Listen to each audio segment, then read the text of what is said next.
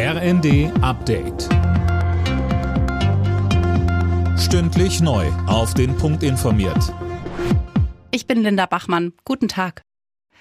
Nicht nur die Union, auch die Bundestagsfraktionen der Ampel sprechen sich für die Lieferung schwerer Waffen in die Ukraine aus. Das geht aus einem Antragsentwurf hervor. Im Kern geht es dabei um den bereits oft genannten Ringtausch und die Ausbildung ukrainischer Soldaten.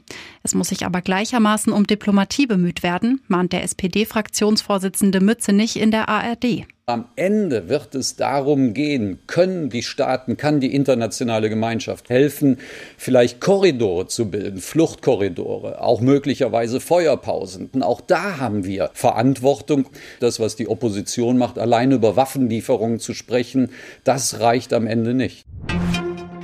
Russlands Außenminister Lavrov wirft der NATO vor, in der Ukraine einen Stellvertreterkrieg gegen Russland zu führen. Im russischen Fernsehen warnte er vor einem dritten Weltkrieg. Unterdessen ist UN-Generalsekretär Guterres auf dem Weg nach Moskau. Sein Ziel eine Waffenruhe. Knapp 40 Prozent der Ausbildungsplätze in Deutschland bleiben unbesetzt. Das geht laut Rheinischer Post aus einer Studie des Instituts der deutschen Wirtschaft hervor. Eileen Schallhorn, das ist ja ein deutlicher Unterschied zu den 12 Prozent, die im vergangenen Jahr von der Arbeitsagentur gemeldet wurden. Ja, der Grund ist, dass die Ökonomen nach eigenen Angaben auch die Stellen berücksichtigt haben, die aus vielfältigen Gründen nicht bei den Arbeitsagenturen gemeldet werden. Der Fachkräftemangel sei daher in Teilen hausgemacht. Berufsberater müssen nach Ansicht des IW Jugendliche noch stärker auf die Engpassberufe aufmerksam machen und die Bewerber besser unterstützen. Mit Abstand die meisten unbesetzten Ausbildungsstellen gab es demnach beim Verkauf von Fleischwaren.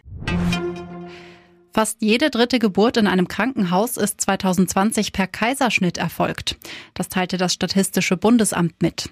Demnach hat sich der Anteil der Kaiserschnitte in den vergangenen 30 Jahren fast verdoppelt. Alle Nachrichten auf rnd.de